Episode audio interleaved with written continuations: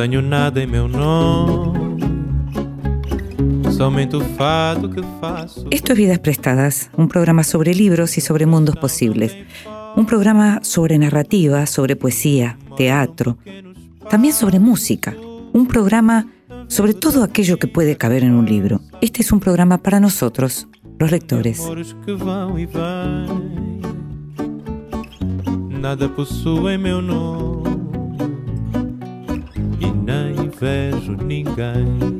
Y a nosotros, los lectores, aquellos a los que nos gusta leer siempre, en cualquier momento, sobre todo a solas, también nos gusta que de vez en cuando nos lean en voz alta. Esta vez le pedimos a Claudia Massín que lo hiciera. En voz alta, cuentos breves, poesías, lecturas para compartir. Union Square Station. Después de tanto ardor, tanto tratar de encontrar las palabras y de tocar la carne, la tibieza de ambas, o tan solo una manera de lidiar con sus efectos, después de tanto espacio que nos queda cuando lo buscamos, sin importar si lo encontramos o no, pienso, parada en la estación desierta del subte, mientras un chelista solitario, munido de su arco, hace que los armónicos graves retumben por la cueva, que debe ser deseo, esto también, dirigirse no al músico y sin nada de fuego, sino al tren. Sé lento, sé lejano, déjame que me quede este zumbido visceral en los pulmones, obligame a esperar, no vengas nunca. Robin Myers, lo demás.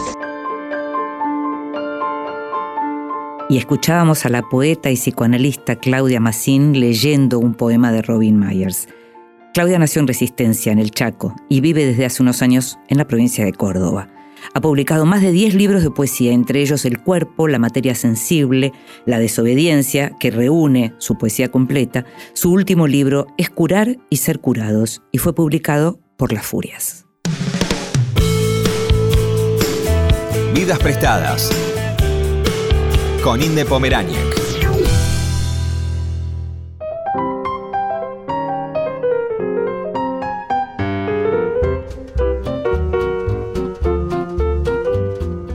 Esteban Buch es un premiado ensayista y musicólogo argentino que nació en Buenos Aires en 1963, pero que en realidad, y ahora nos va a contar en un ratito, se siente de Bariloche.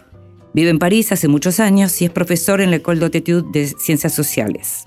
Es autor de los libros El pintor de la Suiza Argentina o Juremos con Gloria Morir, una historia del himno nacional argentino, la novena de Beethoven, Historia política del himno europeo, de Bomar Soafer, Ópera, Perversión y Dictadura, Historia de un secreto sobre la suite lírica de Alban Berg, El caso Schoenberg, Nacimiento de la vanguardia musical, La marchita, el escudo y el bombo, una historia cultural de los emblemas del peronismo con Ezequiel Adamowski, compiló junto con Abel Hilbert, Hilbert también el libro eh, Escuchar Malvinas, y acaba de publicar, Fondo de Cultura Económica, acaba de publicar su libro Playlist, Música y Sexualidad, un trabajo que reflexiona sobre el lugar de la música en la vida sexual de las personas.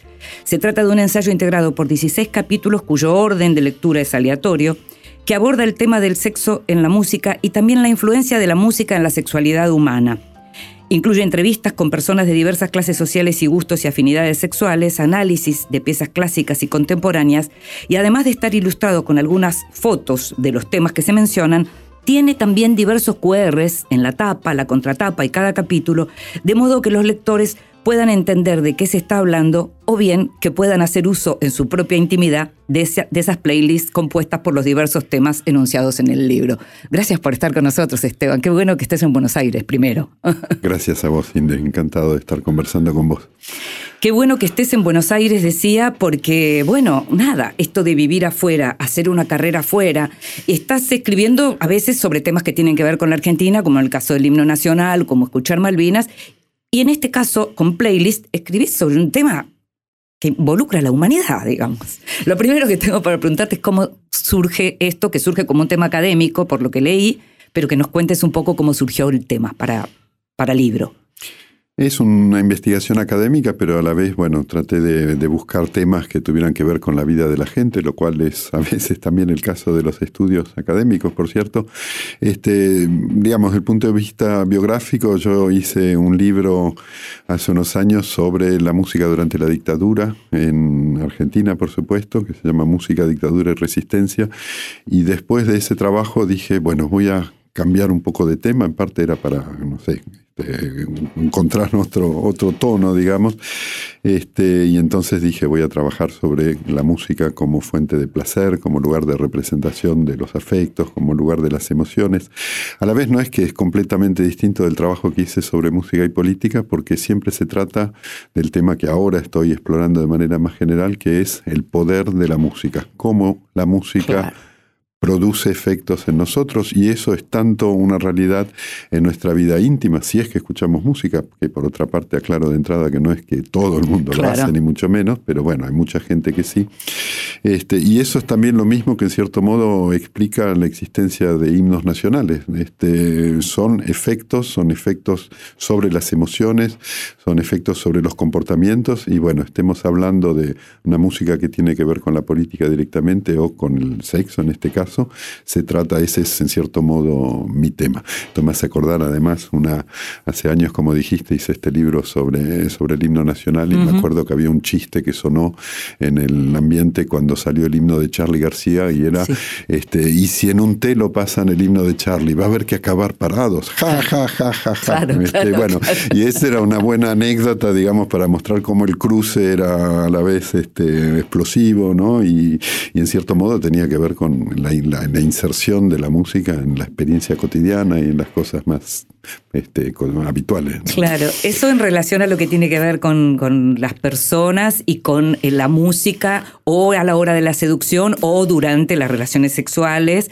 pero también hay mucho que, que hay en el libro que tiene que ver con el sexo dentro de las canciones, dentro de la música, tanto en la música contemporánea como en la música clásica, que de pronto la mayoría de nosotros estamos como más ajenos a todo eso. ¿Cómo fue que decidiste que fuera un mismo libro?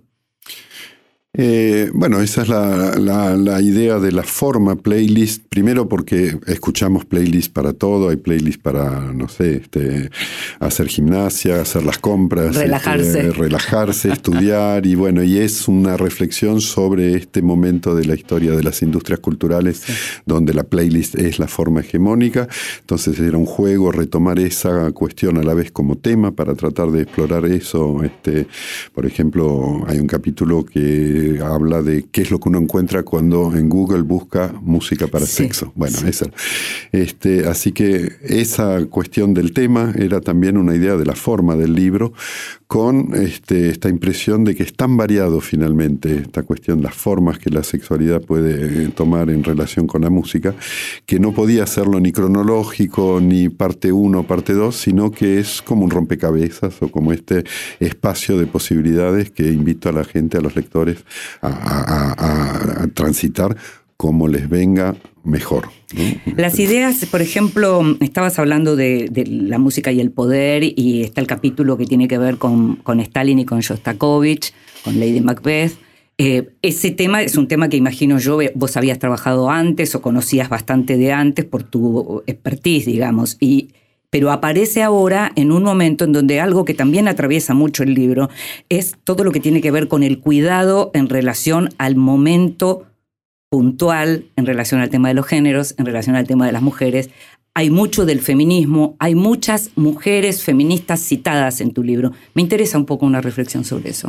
Ahora, ahora charlamos con gusto de, del aporte de la musicología feminista a este trabajo, pero antes ya que mencionaste lo de Shostakovich, es así, en realidad empecé diciéndote, bueno, en un momento sentí que tenía que cambiar de tema, pero eso no es exacto en la medida que, bueno, el tema música y afectos, música y sexualidad lo estuve teniendo presente desde hace mucho, historia de un secreto secreto, que es un libro que ya tiene unos cuantos años, habla de cómo la música de la suite lírica de Berg representa la poción amorosa.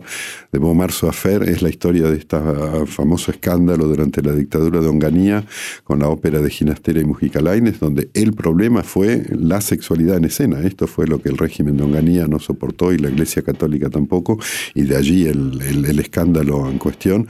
Y el tema de Shostakovich efectivamente es emblemático porque cuando se habla de casos de violencia simbólica sobre obras de arte por regímenes totalitarios, siempre vuelve el asunto de la censura de la ópera de Shostakovich por Stalin, en persona. Que no lo hizo por feminista. Que no lo hizo por feminista, por cierto, pero donde el tema era ahí también cómo Shostakovich ponía en música este, la sexualidad de sus personajes, ¿no? O sea que hay una continuidad de un, tema menor, digamos, en mi mm. trabajo desde entonces. Pero bueno, para este libro efectivamente, eh, digamos, no solo me enfoqué en eso, sino además traté de tomar más directamente los aportes de los estudios queer, por un lado, la musicología feminista, este, y, historiadores de, género, la sociología de la sexualidad. Este, sociología de la sexualidad hace unas cuantas décadas ya que uno de los conceptos principales es la idea de script sexual, en el sentido de guion sexual.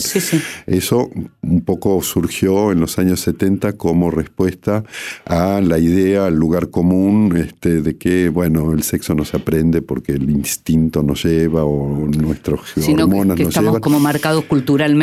Claro, y la gente que desarrolló este tipo de sociología mm. dijo, no, esto hay que aprenderlo y eso es lo que hacemos en la adolescencia y nos va peor o mejor, pero bueno, aprendemos guiones y en esos guiones, y esto no había sido muy estudiado, están los los ambientes que creamos para los momentos de seducción, para los momentos de hacer el amor, para el después. Y en esos ambientes hay música muchas veces y hay códigos musicales y hay maneras de usar la música, sea como un elemento de decoración en cierto modo, bueno, es un ambiente, pero en otras situaciones es mucho más importante porque es casi como si fuera una presencia en sí. Incluso las voces de las cantantes o de los cantantes pueden aparecer en lo que lo llamaría un agenciamiento, es decir, un deseo que sí, si lo compartís con una persona es entre dos personas, por cierto, pero que están insertos en toda una red de otro tipo de objetos, por ejemplo, temas musicales, canciones. No, recuerdo si era el testimonio de alguien o algo que reproducías, pero hay alguien que en algún momento menciona que estaba teniendo sexo con la mujer que estaba, pero también de algún modo con la voz de la cantante. Aparece, en alguno de los capítulos aparece esa, posibilidad. O sea, como, como cruces múltiples. Por un lado, eso, y por otro lado, lo de tener el guion musical también de lo que va a ser la escena sexual. Es decir, una música que va creyendo, por ejemplo, en el bolero de Ravel, pensaba, que, es uno de los temas que más aparece como seleccionado. Sí, curiosamente, por otra parte, en fin, para mí fue una sorpresa. Sí, pero yo pensaba cuando veía que el bolero de Ravel aparecía, me acordaba de la película con Boderek, ¿no? Sí, yo creo que ese es el origen exactamente de por qué se volvió tan difundida esta idea. No es el bolero de Ravel, sino Bodere, que en esa Probablemente, sí. Pero en todo caso, en el bolero de Ravel, en otros temas que vuelven en algunos testimonios, como este, hay temas de Massive Attack, por ejemplo, que son muy característicos. Este, porque la forma musical, y eso independientemente de la letra, en estos casos no hay letra, la forma musical de una, una intensificación creciente, un clímax y después una caída tiene una relación de analogía con el goce sexual y eso es muy poderoso porque en muchas situaciones incita a los cuerpos a moverse a cierto ritmo y de una cierta manera. Y es ahí donde estamos más cerca del tipo de temas, para responder a tu pregunta de hace un momento, que la musicología feminista exploró porque desde los años 80 y 90, este, gente como Susan McClary, que es la, la, autora más importante en esto, eh, trataron de interpretar esas formas temporales abstractas en cierto modo, porque no se trata de textos, como un producto del patriarcado, ¿no? como la idea de que este, en el patriarcado la sexualidad masculina es la norma y las otras eh, experiencias tienen que organizarse en función de eso, la experiencia masculina heterosexual por otra parte, y por supuesto esto McClary y otras autoras lo, lo trabajaron desde una perspectiva crítica, diciendo no tiene por qué ser así, y de hecho las formas temporales del sexo y de la música pueden ser mucho más variadas y la idea de que todo llega a una culminación y después se termina, en el fondo no es la experiencia más rica ni la más interesante, pero sí es la forma dominante de allí la posición crítica. O sea, ese script, ese guion habría estado marcado desde siempre por esta, esto que estás señalando. Esa es la idea y es una idea que a mí me, fascina, que además yo vinculo con alguien que en realidad no tenemos este, la, costumbre de considerar como un pensador de lo queer, pero bueno, esa es una propuesta que yo hago, que es Teodor Adorno. Así ah, aparece bastante claro, sí. Este, que en realidad ya en los años 30, en un artículo sobre el jazz muy famoso, famoso porque mucha gente no lo quiere ese artículo porque dijo cosas un poco espantosas sobre la música de esclavos y demás, pero tiene una originalidad que yo trato de demostrar, que es haber pensado las formas musicales en el tiempo como este, representaciones, cristalizaciones de la sexualidad. Y como Adorno era un crítico del capitalismo, dice, en un régimen capitalista la función sexual masculina está deteriorada y por lo tanto él dice, bueno, esto no, no es que yo lo, lo, comparta necesariamente, pero dice, hay como una estética de la eyaculación precoz, esa es su idea en los años 30, y eso es la marca de que para él hay algo que está mal, digamos, con las industrias culturales y con lo que el capitalismo le propone a la gente como modelos temporales del goce. también hay un capítulo que tiene que ver con el marxismo, con la mercancía y con la mujer como mercancía. en, el final de lo que está, del orden en, el que vos lo escribiste, no necesariamente en el que uno lo lee, ¿no? A uno, repito, lo puede leer en el gusto. A los Rayuela. Que quiera. Sí, podemos hablar de Rayuela. Este, hay efectivamente un capítulo que tiene que ver con, bueno, por ahí es un poco abstracto ahora desarrollarlo, ¿no? Pero con la teoría del fetichismo de la mercancía de Marx, que es un tema muy importante en la teoría marxista, y que Marx en su, en su libro, en El Capital, este, ilustra, desarrolla con la figura de una, una, mesa que es un objeto, una mesa cualunque, pero que él dice, por gracia del fetichismo de la mercancía, se transforma en una especie de performance, como una artista femenina. femenina, tal vez queer, pero en todo caso una encarnación de cómo los deseos están volcados hacia los objetos. Y esto es un tema que este, el situacionismo y en particular Guy Debord va a desarrollar este, en los años 60 y bueno, hay un hilo teórico en mi trabajo que mm, tiene que ver con eso, la crítica del fetichismo de la mercancía tal como va evolucionando. En la época de Debord estábamos ya en la etapa, en la etapa de los long play este, bueno, y ahora es una pregunta sobre las plataformas de streaming este, y cómo la cuestión de la estandarización de los productos culturales se da en estas eh, extrañas situaciones que son las plataformas de streaming. Digo extrañas porque por un lado te dicen esto, playlist la hicimos para vos, es tu deseo, es tu gusto, y a la vez sabemos que eso está formateado este, por un algoritmo, ¿no? Y es una, una manera bastante, bastante aviesa, en cierto modo, de este, formatear tus eh, afectos y tus deseos. Y darte su guion. Y claro, y ese es el punto, que estamos como individuos en esa tensión de, bueno, somos individuos, somos subjetividades, tenemos nuestra propia agencia, tenemos nuestros gustos y nuestras cosas propias que remiten a nuestra historia personal, este, pero estamos negociando con la norma, con lo estándar, con, este, bueno, los grandes, este, mm, las grandes industrias culturales que se imponen por prepotencia del dinero. Total, total. Em, no, y es interesante porque lo que aparece también es con la cuestión del tiempo. Esto en el streaming, digamos, uno puede estar permanentemente escuchando eso, ya no hay que levantarse para cambiar el disco, mm. ni para dar vuelta a nada, sino que está permanentemente, con lo cual es, todavía más fuerte en un punto. No hay ni siquiera la, la posibilidad, digamos, de, ya que estábamos hablando, de interrumpir nada. Así es, y eso remite, supongo que lo tenés, este, que está implícito en tu pregunta, a un capítulo en particular que habla este, del momento en que el disco long play en los años 50 permite este salto cualitativo en las duraciones, y es el momento en 1952 en que en Estados Unidos se lanza Music for Lovers Only, que es el primer disco pensado y formateado para acompañar encuentros eh, eróticos, que es un poco la respuesta a una escena cósmica desde mi punto de vista que aparece en una película que analizo, Mildred Pierce de Michael Curtis, una famosa película con John Con Crawford. John Crawford. ¿Sabes qué? Vamos a escuchar uno de los temas que aparece en la, en la playlist de tu libro y vamos a seguir hablando de John Crawford, de Mildred Pierce y de lo que tiene que ver con, con esto de la música y la sexualidad humana.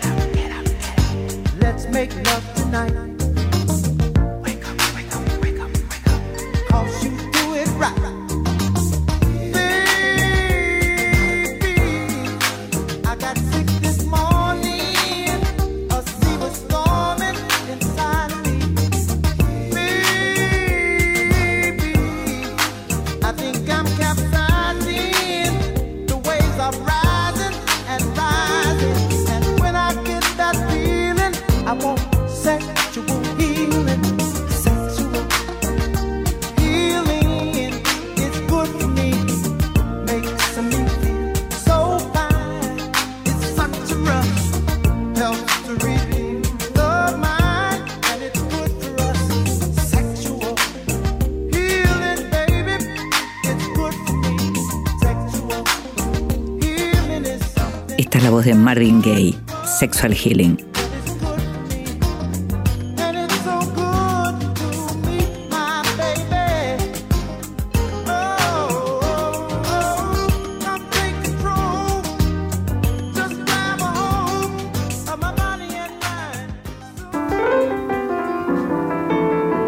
El extranjero. Libros de los que se habla en el mundo. Estos días trascendió la noticia de que va a publicarse un diario escrito por Vera Nabokov, la esposa de Vladimir Nabokov, el escritor ruso que escribía en inglés. El libro se llama El huracán Lolita, diario 1958-1959, y ya ese título nos explica qué es lo que nos vamos a encontrar y que tiene que ver con el modo en que la pareja de, de, Vladimir Nabokov y Vera vivieron lo que fue justamente el escándalo por la aparición de la novela Lolita, aquella novela eh, que todavía hoy se discute desde otros ángulos. En ese momento se discutía por verla como pornografía, en este momento se la discute desde cierto progresismo en relación a lo que aparece, eh, eh, digamos, como la, pedofi la, pedofilia del protagonista, de Humbert. Eh, te recuerdo que se trata de un profesor que llega a una casa en donde vive una, una mujer, Charlotte, que vive con su hija Dolores de 12 años. Humbert se obsesiona con Dolores, inicia una relación amorosa con Charlotte, sigue obsesionado con Dolores, escribe un diario en donde va contando de esa obsesión. Un día Charlotte ve esa, ese diario, sale corriendo de su casa, la atropella un auto y ante la muerte de Charlotte queda Humbert a cargo de Dolores, se fuga con ella y viven una historia eh, sexual digamos, porque no podemos decir una historia amorosa con una chica de 12 años. Hay algo que tiene que ver con el modo en que él la ve y que la convierte en esa ninfula que en realidad es una niña de 12 años. Bueno, toda esa discusión y todo lo que pasó, todo el escándalo que significó al mismo tiempo las ventas, tremendas ventas, porque Nabokov hasta ese momento no había vendido demasiado, em, todo eso está contado por Vera Nabokov, nos vamos a enterar a partir del mes de octubre.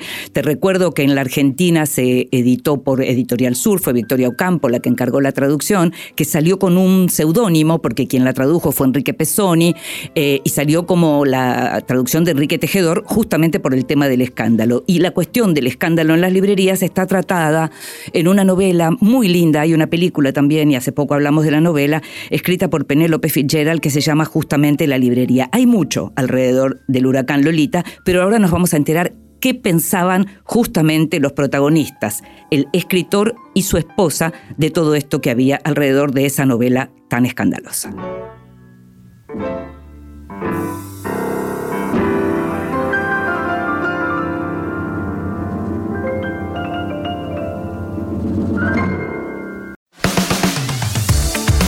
Continuamos en Vidas Prestadas.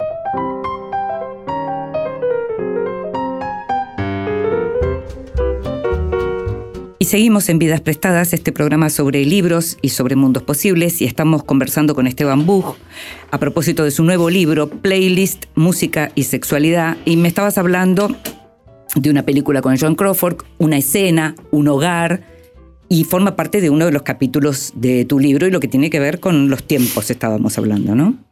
Así es, la anécdota en la película es que hay un personaje que es el malo de la película. Es una película interesante porque el malo es también la víctima del asesinato, que es el misterio que se reconstruye por flashback, ¿no? Pero el asunto es que hay una escena de seducción en donde está este, este personaje que quiere, bueno, tener sexo con John Crawford, con el personaje de Mildred Pierce, y pone un disco para crear ambiente, pero claro, como es un disco de, de 78 revoluciones por minuto, cuando recién están llegando a besarse, se acabó el disco y ella que quiere zafar de esa situación porque en el fondo siente que hay algo raro con este hombre, este, le dice, ah, el disco, el disco, como una manera de sacárselo de Sí, encima. sí, ¿no? sí. Este, bueno, es un poco una anécdota, pero es muy lindo como está puesto eso en, el- en la película. Y yo lo menciono porque, claro, el asunto de la aparición del long play cambia completamente el formato de las duraciones y eso es lo que la industria cultural va a poder este, explotar porque de esos discos va a haber toda una serie, además van a tener un éxito increíble. Parece que este primer disco, Music for Lovers Only, tiene hasta el día de hoy el récord de permanencia en los rankings del Billboard de todos los tiempos. Qué impresionante, ¿no? este, porque bueno, fue la primera vez que se lanzó al mercado esta, esta idea de un disco hecho para, para esa función. Y además es interesante porque el que tuvo la idea, o por lo menos la lanzó, era un tipo que no sabía nada de música, que se llamaba Jackie Gleason Sí, y que sí. era un actor de la televisión, además de ser un actor de cine. Así que ahí Pero era muy hay- perceptivo, Pero era muy vivo para el marketing y bueno, y así se hizo millonario con eso. Eh, pensaba en lo que señalabas en relación a lo que tiene que ver con el poder y pensaba qué cosas pueden seducir eh, a alguien y entonces uno dice, bueno, podría decir, si yo voy a la casa de la otra persona, miro si hay una biblioteca, pero lo que aparece varias veces en, en- en tu libro es la cantidad de veces que han dicho, no, puso una música que yo tuve que salir corriendo, por ejemplo, o en uno de los libros de la conocida como autobiografía de, de Coetze también aparece lo que, lo que significa el rechazo hacia la playlist, que en este caso el propio Coetze o un falso Coetze, porque él mismo eh, se describe eh, de otra manera, digamos, una música que pone a la hora de la intimidad. Es un poder ese también. Sí, totalmente. Y eso además me, me da la oportunidad de decir, bueno, este trabajo que yo hago creo que es original, pero tiene precursores que quiero mencionar. Este, y uno de esos precursores o precursoras es la socióloga inglesa Tia Denora, que Sí. escribió en los años 90 un primer artículo fundador haciendo este tipo de preguntas a la gente. Y ella le fue a preguntar a, a- a mujeres que le, cómo era esta cuestión de la presencia de la música en su vida íntima. Y varias de ellos dijeron eso que estabas diciendo que bueno, anécdotas de fracasos radicales por lo- lo- la falta de, de- de- de tacto, de feeling. este, O de sintonía, podríamos decir, ya que hablamos de sintonía esto, que ¿no? De tacto, tal cual. Y de sonido. Este, así que eso es importante. Ya que menciono precursores, también hay un capítulo sobre Comizi d'Amore, que Sí. es una película de Pasolini. Pasolini, de los años 60, que es un documental en donde Pasolini se fue a recorrer Italia con un micrófono y un grabador a preguntarle a la gente qué pensaba, qué opinaba, qué vivía sobre el tema de la sexualidad, este, lo cual era completamente nuevo en aquel momento, tanto para Italia como en general, y una de las razones por las cuales yo hablo de eso es porque es un trabajo importante sobre historia de la sexualidad, pero además porque durante mucho tiempo Pasolini quiso darle a esa película el título Don Giovanni, en referencia a la ópera, Claro. y entonces, este, bueno, la relación entre Pasolini y Don Giovanni es en sí este, apasionante. creo. Bueno, Pasolini sí es apasionante y, y- y ya que estamos hablando de él y de cómo iba y le preguntaba a la gente, yo quería preguntarte eso en términos de procedimientos, porque en tu trabajo te tocó hablar con gente, te tocó convencer, persuadir a gente para que hablara de su intimidad y en algunos casos parejas que hablaran juntos de su intimidad. ¿Cómo fue eso? ¿Fue algo bien distinto a otros trabajos tuyos? ¿Te preparaste de una manera diferente? ¿Te costó? ¿Tuviste muchas no? ¿Mucha gente que te dijo, no, yo no, no lo haría? ¿Cómo fue? Eh, es cierto que es algo que yo no suelo hacer, yo soy más bien historiador de la música, he trabajado mucho con archivos, también haciendo entrevistas, ¿no? Con testigos, este, pero en general en relación con eventos más bien este, del pasado, y en este caso hice este trabajo que es de un tipo de sociología de la música, Sí. yendo a, hacia las personas para que me cuenten cosas de su vida ahora, contemporánea, no, no un evento pasado.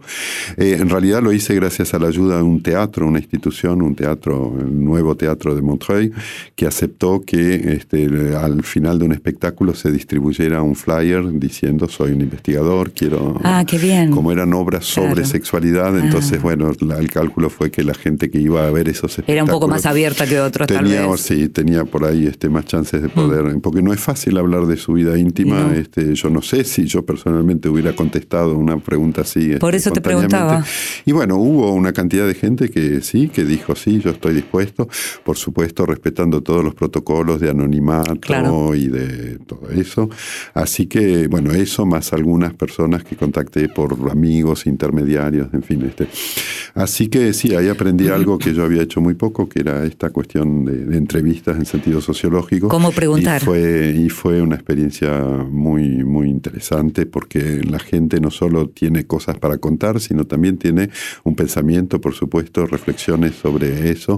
Y desde el punto de vista conceptual hay cosas que, en cierto modo, me dijeron ellos. No es que uno va con un concepto y entonces necesita material empírico para, para darle... Es que me da la sensación de que no solo son historias que se leen eh, en sí mismas y muy interesantes las que, las que te, de- aquellas de las que te hablan las personas que dieron testimonio, sino que deben haber efectivamente formateado el libro en un sentido, porque mucho de lo que te están diciendo te debe haber hecho mirar las cosas de una manera diferente. Totalmente, ¿no? Eso fue así. Este, por ejemplo, bueno, hay una pareja, eh, este, fue una sola la pareja que vinieron a decirme, ok, ha- hablemos juntos. Este, y que empezaron evocando la primera vez que hicieron el amor en el campo, porque estaban en una casa. Al aire libre. eh, Estaban, fueron al aire libre y entonces lo que evocaron no era tanto una música, sino el entorno sonoro, bueno, los, los, sonidos del bosque. Y eso es una cosa importante también del libro, es el hecho de que me interesa si es sobre música y sexualidad, como Claro. dice el subtítulo, pero es sobre los sonidos y sobre el rol de lo sonoro, de la escucha. Y eso es una de las razones, por otra parte, por la cual hay gente que me dijo, no, a mí no me gusta que haya música porque me gusta oír al otro o a la otra, los sonidos del cuerpo, las voces. Y eso es pensar lo sonoro, lo, lo musical como una parte de lo sonoro. Y eso mm, este, es una de las cosas que, que vino, en cierto modo, de esos testimonios. Sí, en general hay mucho que tiene que ver con el olfato, mucho que tiene que ver con lo visual. Yo no había leído algo que tuviera que ver con la cuestión sonora y me resultó realmente muy atractivo, pero al mismo tiempo hay algo de lo visual, por ejemplo, en un capítulo que me encantó, que es el de Pompeya, Mm. y que tiene que ver con esos frescos que aparecen ahí, en donde aparece la música, pero representada en el fresco. Así es, ese es un capítulo que a mí me encantó hacer, porque bueno, la verdad que yo no soy experto en, en- en la iconografía de Pompeya, pero ahí me puse a leer y es un mundo fascinante. Y hay dos imágenes, no son muchísimas, pero hay dos imágenes que comento en donde se representan no tanto personas reales, sino lo que se llama en la bibliografía los pigmeos. Son unos personajes chiquititos, así, que son imaginarios en realidad, en, la en el imaginario erótico La de los fantasía romanos. erótica, mira. Tal cual, salvo que, bueno, algunos tenían los medios de hacer encargos real, claro. para que hicieran unos este, ilustraciones increíbles para tener en casa. Y ahí se ven estos personajes, dos casos en donde una pareja está copulando y hay un tercero o una tercera, porque la música es una vez una mujer y en el otro un hombre, que forma parte casi de un triángulo amoroso, salvo que el tercero o la tercera toca un instrumento en vez de estar este, directamente en contacto con su, con su cuerpo. Y esta figura de los, tri- de los tríos, en realidad es un, Sí. es un hilo que vuelve, ¿no? Hace un momento vos comentaste o mencionaste una entrevista de, de esta persona que decía en una de las entrevistas de ahora, ¿no? Este, sí, a veces me ha ocurrido estar haciendo Sí. el amor con una persona, pero estar más conectado con la voz de la cantante. que- Bueno, esas figuras triangulares vuelven en distintas situaciones y el primer origen histórico que yo encontré es esta ilustración de, de- de la época de Pompeya. Qué impresionante eso. La, ver- la verdad que me dejó, que, que por otra parte me encantó. Ahí hablas también de un DJ que es en realidad es serbio, pero eh, serbo-croata podemos llamarlo, ¿no? Y que también tiene un capítulo que dedicas a, a eso. ¿Por qué?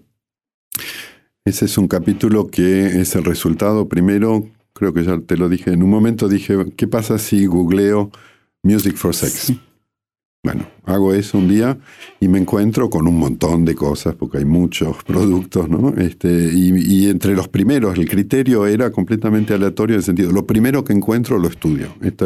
Y lo primero que encontré es un, un, un video de YouTube este, cuyo autor es un, es un seudónimo, por supuesto, Kid Vibes, y es la música más estándar que te puedas imaginar. No, no es que sea desagradable, ¿eh? hay cosas muy lindas en esa, hay otras que son menos interesantes musicalmente, pero bueno, el criterio no era buscar música extraordinaria, sino qué es lo que uno encuentra cuando busca eso.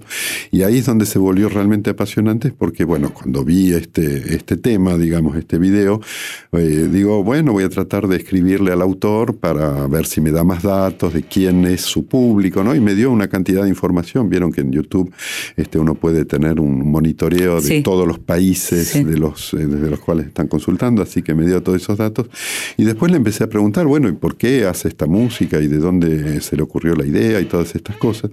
Y entonces me cuenta que este, este hombre, que ahora tiene como 40 años, vive en Belgrado, y es el hijo de una familia de serbios que estaban al comienzo de la guerra de los Balcanes en los años 90 en un territorio que ahora es Croacia. Entonces cuando estalla la guerra, de la guerra serbo-croata en los años 90, esta, su familia la eh, mandan a Belgrado, en los cuales, que en un lugar en donde ellos no tenían ningún, ninguna, ningún arraigo. ¿no? Y este eh, pibe, porque es un niño en ese momento, crece en un campo de refugiados de la ex, del ex ejército yugoslavo este, en condiciones este, bueno, muy difíciles. ¿no? Esto lo digo más allá de quiénes fueron los buenos y los No. malos en la Sí, guerra de los que es bien complicado, por otra es muy parte. complicado, pero en todo caso este pibe era una especie de... Población de- civil. De población civil Claro. re- así, este, claro. Y en ese contexto tan tremendo, con bueno, lo- lo- lo- su propio padre vinculado a un ejército este, acusado de crímenes contra la humanidad, este muchacho desarrolla toda esta técnica de hacer música, bueno, con los primeros software de, de esos años, este, autodidacta, sin tener un mango, sin este, tener ni un instrumento musical. Tremendo personaje. Y se crea esta estética que es la cosa más sin cualidades en el sentido de que si no te digo que es un, un autor viene de Serbia, puede venir realmente de cualquier lado. Y eso es lo que me interesó, es la idea de que aún la situación subjetiva más singular, por lo tremenda, más traumática, puede estar vinculada con un producto que lo escuchás y decís, esto no tiene subjetividad, no viene de algún lugar. No tiene es- nacionalidad. no tiene nacionalidad, Mm. no tiene historia personal, no tiene nada y, y y sin embargo, cuando uno tira del hilo del por qué, del cómo, te salen estas historias increíbles como la de este muchacho. O sea, se dedica al placer a alguien que realmente padeció muchísimo. Así es. Eh, estamos eh, terminando el, el programa. Te decía al comienzo que quería que me dijeras por qué te sentís de Bariloche, porque es algo que nos quedó pendiente y me gustaría, ya que estás en la Argentina, para que me digas por qué te sentís de Bariloche. Eh, bueno, simplemente porque yo crecí en Bariloche desde los 10 años de edad hasta los 27, que fue cuando me fui a estudiar a, Francia y luego me quedé hasta el día de hoy. Así que en la Argentina es mi lugar, mi familia está allí, este, mis amigos, pero además porque mis primeros trabajos de investigación fueron sobre Bariloche. Primero este, participé en la película Juan como si nada hubiera sucedido de Carlos Echeverría, que es un documental sobre un desaparecido de Bariloche, Juan Germán. Este, y luego escribí mi primer libro, El pintor de la Suiza Argentina, sobre los nazis en Bariloche. Sobre Este, uno en especial. Y en particular, pues sí, es un libro que está eh, dedicado a, a analizar cómo un pintor este, llamado Tom May se transformó en un pintor local prestigioso, siendo que era un nazi colaboracionista belga.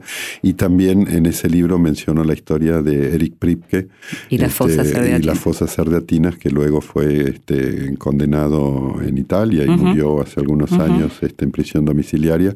Y el libro mío fue la- la- el origen de la investigación de la cadena ABC que dio lugar a la extradición y al juicio de Pripke años después. Ahí también, y ya para terminar, ahí también eh, dijiste, bueno, de esto no voy a volver a escribir y ahí empezaste a dedicarte a la música, o eso es otro programa. Bueno, sí, no, porque ahora en realidad sí estoy este, reescribiendo sobre el tema del pintor de la Suiza Argentina. Ah. Escribí un artículo Ah, reciente sobre- volviendo sobre ese libro que espero Ah. reeditar.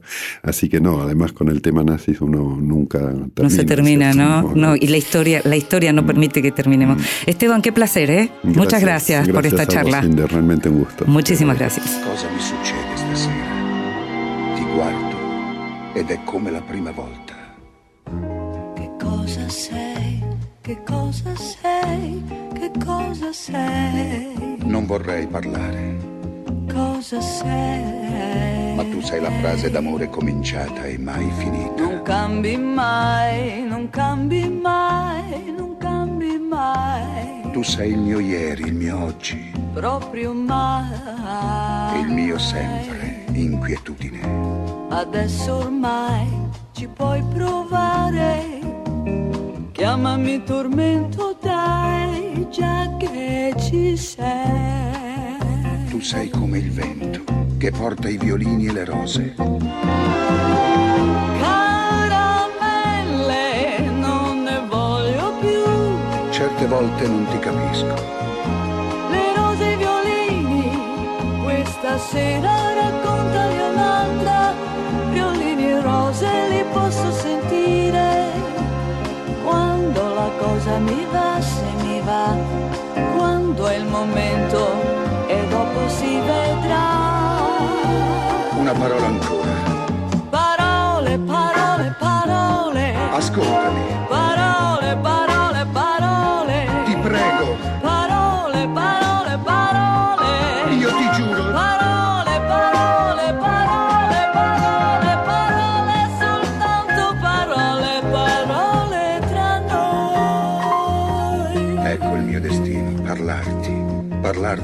prima volta. Che cosa sei? Che cosa sei? Che cosa sei? No, non dire nulla, c'è la notte che parla, Cosa sei? la romantica notte. Non cambi mai, non cambi mai, non cambi mai, Tu sei il mio sogno proibito, proprio mai. è vero speranza. Nessuno più ti può fermare. Chiamami passione, dai, hai visto mai. Si spegne nei tuoi occhi la luna e si accendono i grilli. Caramelle, non ne voglio più. Se tu non ci fossi, bisognerebbe inventarti. La luna ed i grilli normalmente mi tengono sveglia, mentre io voglio che a volte c'è in te quando c'è, che parla meno, ma può piacere a me. Y escuchamos a Mina. Parole, parole. Parole, parole, parole. Ascoltami, Parole, parole, parole. ti prego. Parole, parole, parole. Io ti giuro. Te regalo un libro. Recomendaciones y sugerencias para tomar nota. Hola, mi nombre es Miguel Gaya, soy poeta y narrador, cualquier cosa que esto signifique. Mi último libro de novela es El desierto invisible, ganador del premio Clarín de novela del año pasado, así que esto más que un autobombo es una invitación a que lo conozcan. Y estoy ofreciéndoles un regalo, dos libros de regalo, que ustedes pueden acceder en ebook en, la web de edicionesendanza.com.ar. Se trata de dos antologías, de, primero de poetas norteamericanos en dos siglos, hechos por eh, recopilación y traducción a cargo de Jonio González, y otra es el segundo Novecento, poesía italiana contemporánea, que toma desde la posguerra, del 45 en adelante. Eh, estas dos antologías se pueden bajar en forma gratuita en el, en el sitio de Ediciones en Danza y la verdad que es una riqueza incalculable lo que tienen eh, en cuanto a poetas eh, traducidos excelentemente por, por dos poetas de larga tra- tradición en la traducción, como es Jonio González y Jorge Auricino, y es inacabable su lectura, eh, se puede consultar, disfrutar, conocer, reconocer, releer montones de poetas que conocemos y otros que vamos a descubrir eh, y son todos maravillosos. Así que esto creo que es un, es un regalo para tener presente, eh, absolutamente gratuito y de una riqueza increíble.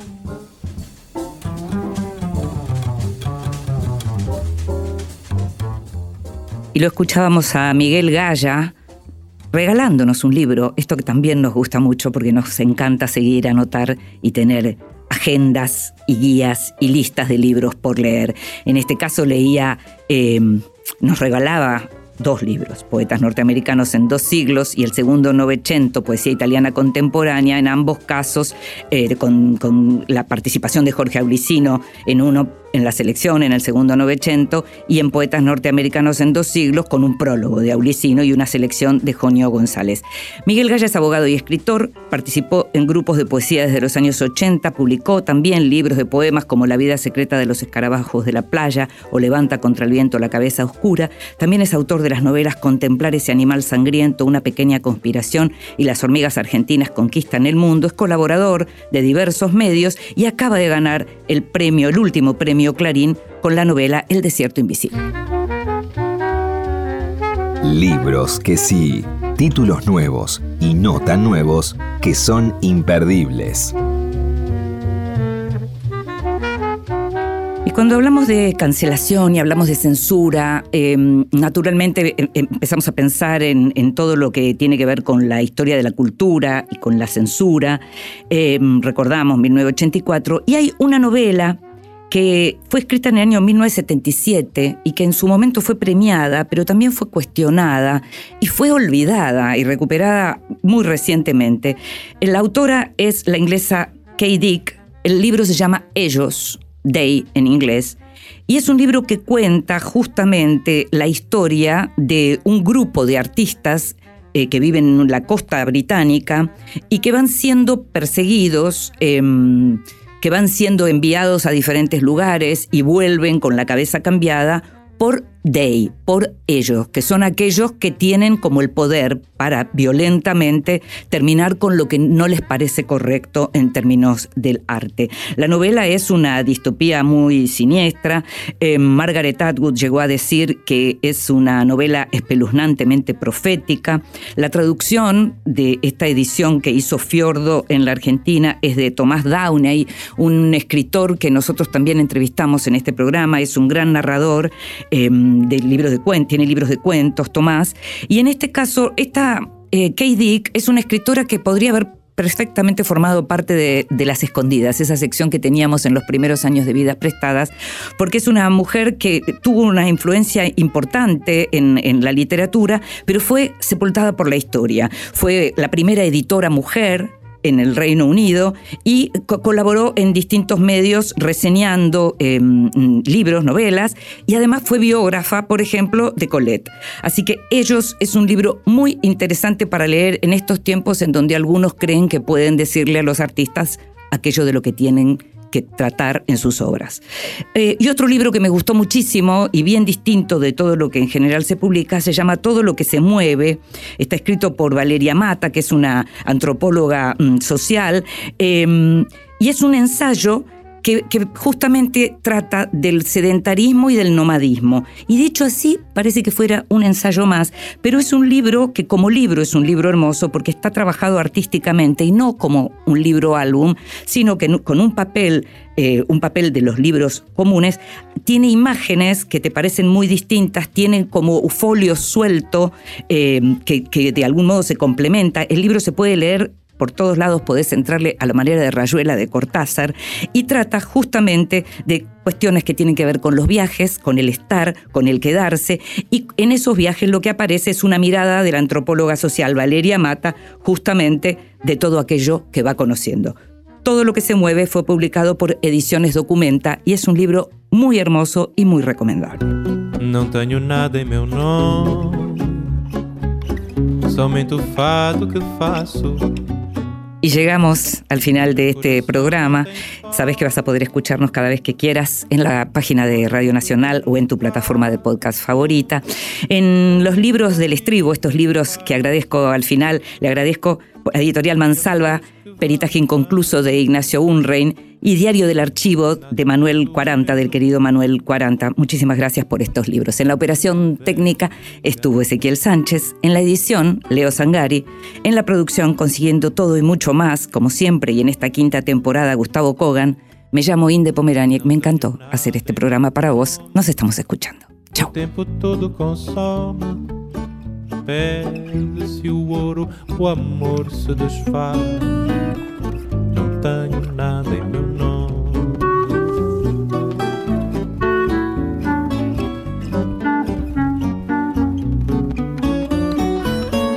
O tempo todo consome, não tenho nada em meu nome.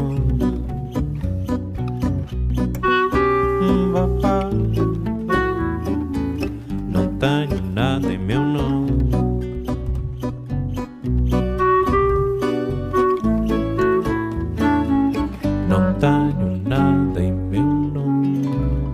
Vidas prestadas.